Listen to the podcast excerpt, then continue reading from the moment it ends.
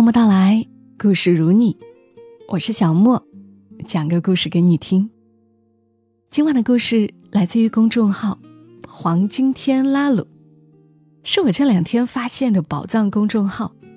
而今晚的故事名字叫《富丽堂皇的外卖女骑手》。你见过最特别的外卖骑手是什么样的？如果你在上海静安区叫外卖，见到脖子上系着爱马仕丝巾的女骑手，请不要太惊讶。她叫小童，她把外卖制服改了，收了腰，突出时尚剪裁，防止整体太单调。肩上还背了香奈儿 Le Boy 包包，脚上踩着红底鞋。她被同行称为骑手界的贵妇。不过，她接了订单，客户要做好心理准备。有一次，客户看到地图显示外卖已到了小区门口，接着又眼睁睁看着订单越来越远。客户打电话给骑手，问怎么还没有送过来。小童说：“不好意思啊，牛肉汤洒了，我要回去换一下。”四十分钟后，客户收到了餐，懵了。牛肉汤的汤都快洒干了。客户问。你不是回去换汤了吗？小童说：“汤刚刚洒衣服上了，我是回去换衣服的。之前汤洒了，外套和内搭都脏了，他赶紧回去换了个外套和内搭的 Prada 长裙。”客户说：“有你这么送外卖的吗？”小童说：“记得给我好评哦。”说完。小童踩着红底鞋，哒哒哒小跑走了。其他骑手觉得他是富二代，出来体验生活。小童什么也不说。后来有个骑手从领导那儿得知了小童的真实故事，八卦的传了出来。小童之前是个富太太，老公开商务公司，赚很多钱。小童不工作。每天就在家吃喝玩乐，带带五岁的孩子。结果在她三十五岁生日的时候，全家吃着法餐，唱着歌，老公突然跟她说：“我们离婚吧。”小童才知道，老公跟公司里的一个女员工相爱了。离婚对于富太太很艰难的一点是，商人老公早就处理了各种财产。富太太没办法分到钱，最后小童几乎净身出户，只留下了之前自己买的衣服、首饰，和老公意思意思给的十万块。离婚后，小童独自带着孩子生活。离婚前，她挺瞧不上外卖骑手；离婚后，为了生活，她不得不自己送起了外卖，每次穿戴隆重的送外卖。是他的小心机，他想，如果万一撞见了前夫跟小三时，他可以马上脱下外套，里面就是可以参加宴会的衣服。他要假装自己过得很好，他不能输。现在小童做骑手已经大半年了，因为打扮特殊，加上八卦的传播，周围的商家都认识了他。有一家高档西餐厅的女店员，有点同情小童的遭遇。每次小童来附近店铺取餐，她就偷偷给小童倒一杯玄米茶。结果有一次，在小童喝着女店员给她的茶时，一个长着混血脸、留着干练短发的女性夺过小童手里的茶，倒掉了。小童生气地问：“你谁呀？”旁边店员解释说：“这是我们老板。”老板训斥店员：“你为什么要照顾这种人？你不觉得他不配吗？”小童说：“我理解，我是个外卖员，看不起我很正常。”老板说：“我尊重外卖员，我看不起的是你本人。你高中的时候说，女人靠脸才能活得漂亮。”现在你还这么觉得吗？小童疑惑：“我们认识？”老板说：“认识你挺耻辱的。”老板转身走开，小童被羞辱了一番，却怎么都想不起这个老板是谁。小童问店员老板的名字，店员说只知道老板姓张，大家都叫他张老板。那晚，小童回去翻老照片，翻遍了也找不出张老板这个人。小童的高中班里一共就两个姓张的女生。但长相完全对不上。小童问了还能联系得上的一些老同学，大家也丝毫没有印象。小童猜测，也许张老板是其他班的同学。虽然小童不知道张老板是谁，但他知道，以后送餐一定要避开那家高档西餐厅。一方面，他有点怕张老板；另一方面，小童高中的时候是班花，在学校小有名气，当时确实比较高调，得罪过一些人。如今过得差了，很多人等着看他笑话，他也觉得很丢脸，怕被羞辱。接下来的一个月，小童运气好，一直没碰见张老板。可运气崩盘的是，他遇到了比张老板。更不想面对的人。那天，小童在西餐厅旁边的汉堡店接单，刚拿到外卖时，一个熟悉的人影走了过来。他的前夫和现女友牵着手走了过来，正准备去西餐厅吃饭。小童很慌张，他无数次想象过怎么面对他们，但这一刻真的到来的时候，紧张无措。大于之前的理性计算。等缓过神来，小童才手忙脚乱地脱下骑手外套，露出里面的长裙。这一刻，前夫和现女友也看见了他。小童正准备说自己是来商场逛街的，结果前夫先嫌弃的开口了：“你该不会在送外卖吧？”这么 low 的工作你也做？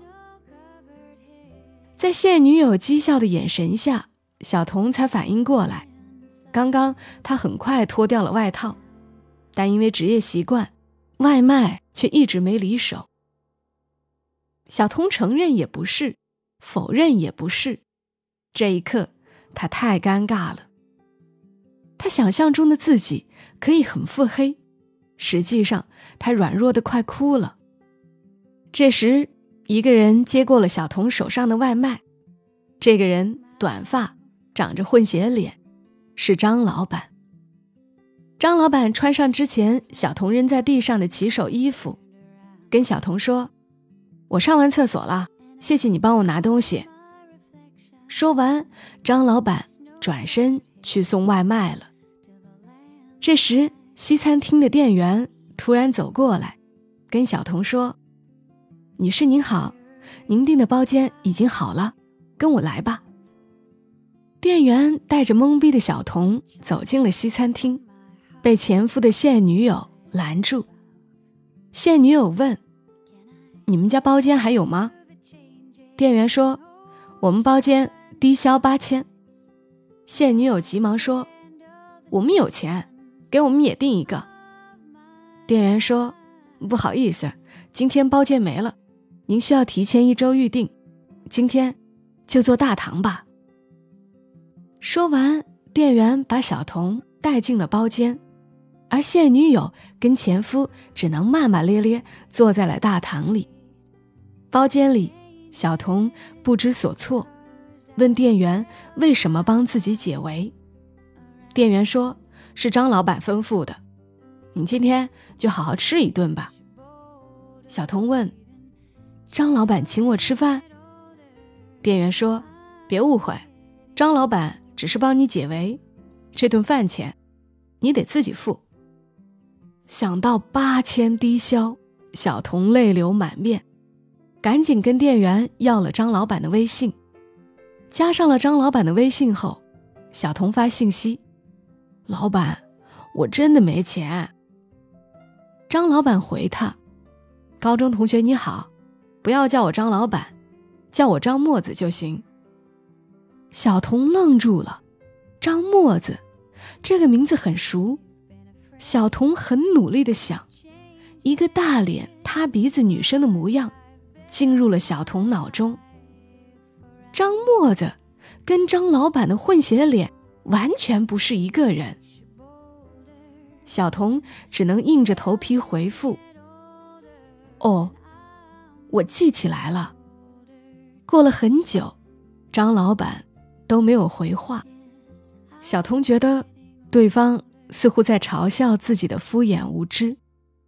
然后，张老板发来了一大段话：高中的时候，你是班花，我是长得很丑的小透明。你肯定忘了，我们还吵过一架。你笑我是书呆子，跟我说女人长得好看才能活得好看。我觉得你在放屁，我要证明自己是对的，你是错的。我努力读书学习，从老家考到上海，读了比你好很多的大学。大学期间，大部分人都松散了，开始谈恋爱、玩社团，到处混。我没有，我还是跟初中一样，每天去上晚自习，不敢松懈。大学毕业后。我工作比谁都拼，如今很多人被迫九九六，但当年我是主动零零七，所有我能做的、不能做的，我都会抢着去做。然后我崩溃了，拼了四五年，我混到了小中层，工资没涨多少，工作却越来越多。有一天，我做完展会。坐地铁回公司，路过一个房产中介，看着门外贴着的在售房屋信息，我算了算，发现自己不吃不喝五十年，才能买得起一套八十平米的房子。我突然心情很沉重，为什么我这么努力，却什么都得不到？当晚回去，我接到一个老同学的电话。他告诉我，小童结婚了，住上了两百平的江景房，在阳台上可以看到东方明珠。我奋斗了十年，想摆脱你的一句屁话，到头来却发现幼稚的人原来是我。之后几天，我请了假，把自己锁在家里，不出门。我每天哭着照镜子。骂镜子里的自己：“你为什么这么丑？你果然是个没用的书呆子。你现在认不出我，很正常，证明我后来整容的钱没白花。那时候我认为你当年说的话是对的，我也想住在两百平的房子里，我也想站在阳台上就能看到黄浦江，看到东方明珠，我也想嫁个有钱人。”活得好看。后来我就去割了双眼皮，削了骨，填充了苹果肌，做了鼻子，能做的我都做了一遍。但太痛了，真的太痛了。整容比我想象中痛苦几百倍。做完鼻子那次，我躺在病床上，发炎发烧，挂了几天的水。那时候脸上缠着绷带，不能用鼻子呼吸，只能用嘴，血不停的往肚子里流。手术麻药早已失效，我的脸就像一亿只蚂蚁往肉里钻，又像几个大力士拿着铁锯疯狂锯我的骨头。那几天我天天做噩梦，梦到自己死了，我还挺开心的，因为我宁愿自己死掉。死了就不痛了。熬了三个月后，我的脸才慢慢恢复。我重新看着镜子里的自己，真的变好看了很多。这样，我就能够活得很好了吧？后来我去酒吧，很多系着爱马仕皮带的男人跟我打招呼。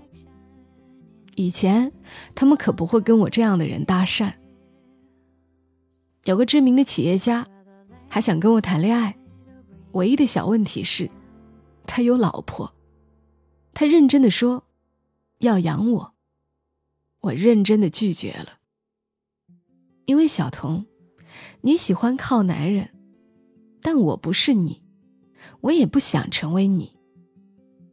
那一刻，我终于想明白了，整容带给我的，不是用脸去换资源，而是让我知道，比死更痛苦的事情，我都撑过来了，那我还怕什么？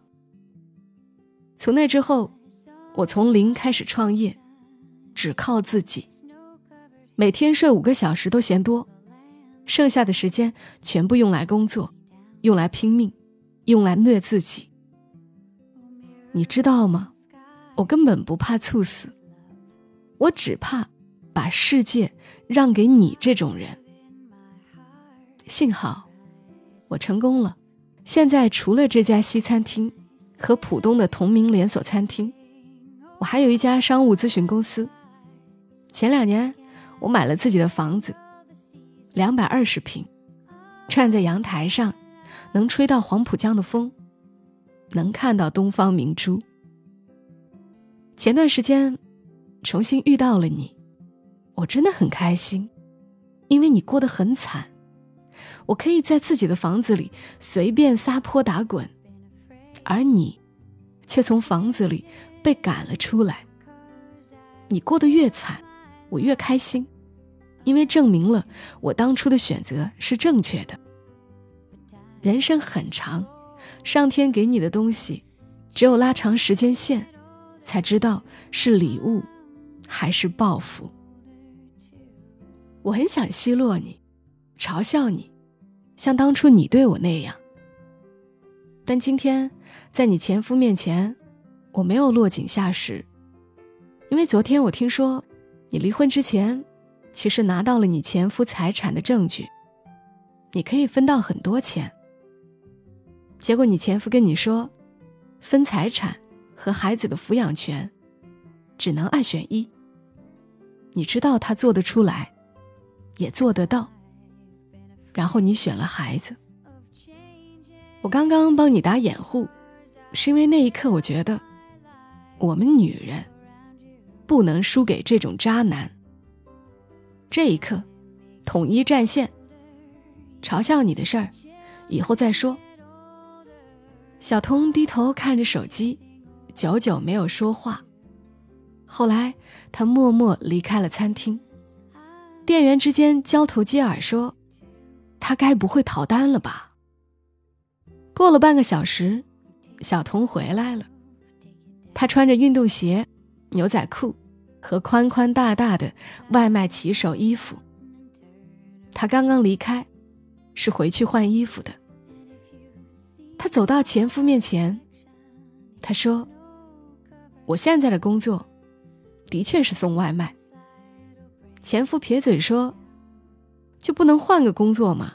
送外卖这么 low，以后别人要是问我前妻，我都不好意思张嘴。”小童说：“以前我跟你一样蠢，但现在我不觉得外卖骑手 low，我只是觉得过去靠男人施舍买包买衣服的自己很 low。对了，我刚接到了一个新订单，有人要送你这个劈腿渣男一耳光。”小童探身要甩前夫一巴掌。然后被前夫完美躲开了。前夫气得冲过来，要打小童。就在这时，啪的一声，一个耳光结实的打在了前夫的脸上。大家愣住了，发现张老板回来了。这一巴掌是他打的。他说，在他店里，没人能欺负女性。下一秒，整个店都乱了，前夫跟店员们推搡，砸了店。一个小时后，因为斗殴，所有人被送进了警察局。小童跟张老板抱头蹲在警局的墙边。警察在前面训话，小童在后面悄悄跟张老板说：“对不起啊。”张老板说：“打架跟你没关系，我只是看不惯。”小童说：“我是说，高中的事儿，对不起。”你见过最特别的外卖骑手是什么样的？如果你在上海静安区叫外卖，见到一个在街上飞奔、完全不顾形象的女骑手，请不要太惊讶。他叫小童。有一次，他送餐急，跑得太快，意外摔倒了，膝盖被擦破了一层皮。他站起身，庆幸地从怀里拿出一碗汤面，笑着说：“还好，汤没洒。”然后一瘸一拐，接着去送餐了。疲惫下班后，小童最喜欢的事情，是回去给孩子讲童话故事。童话里有一句他讲了无数遍，却无数遍喜欢的话：真正的公主，不是生下来就是公主的那些人；真正的公主，是在风里奔跑的那些人。风里。有糖果，有眼泪，有口红，有荆棘。风里有你亲手搭建的城堡，风里有你加冕的故事。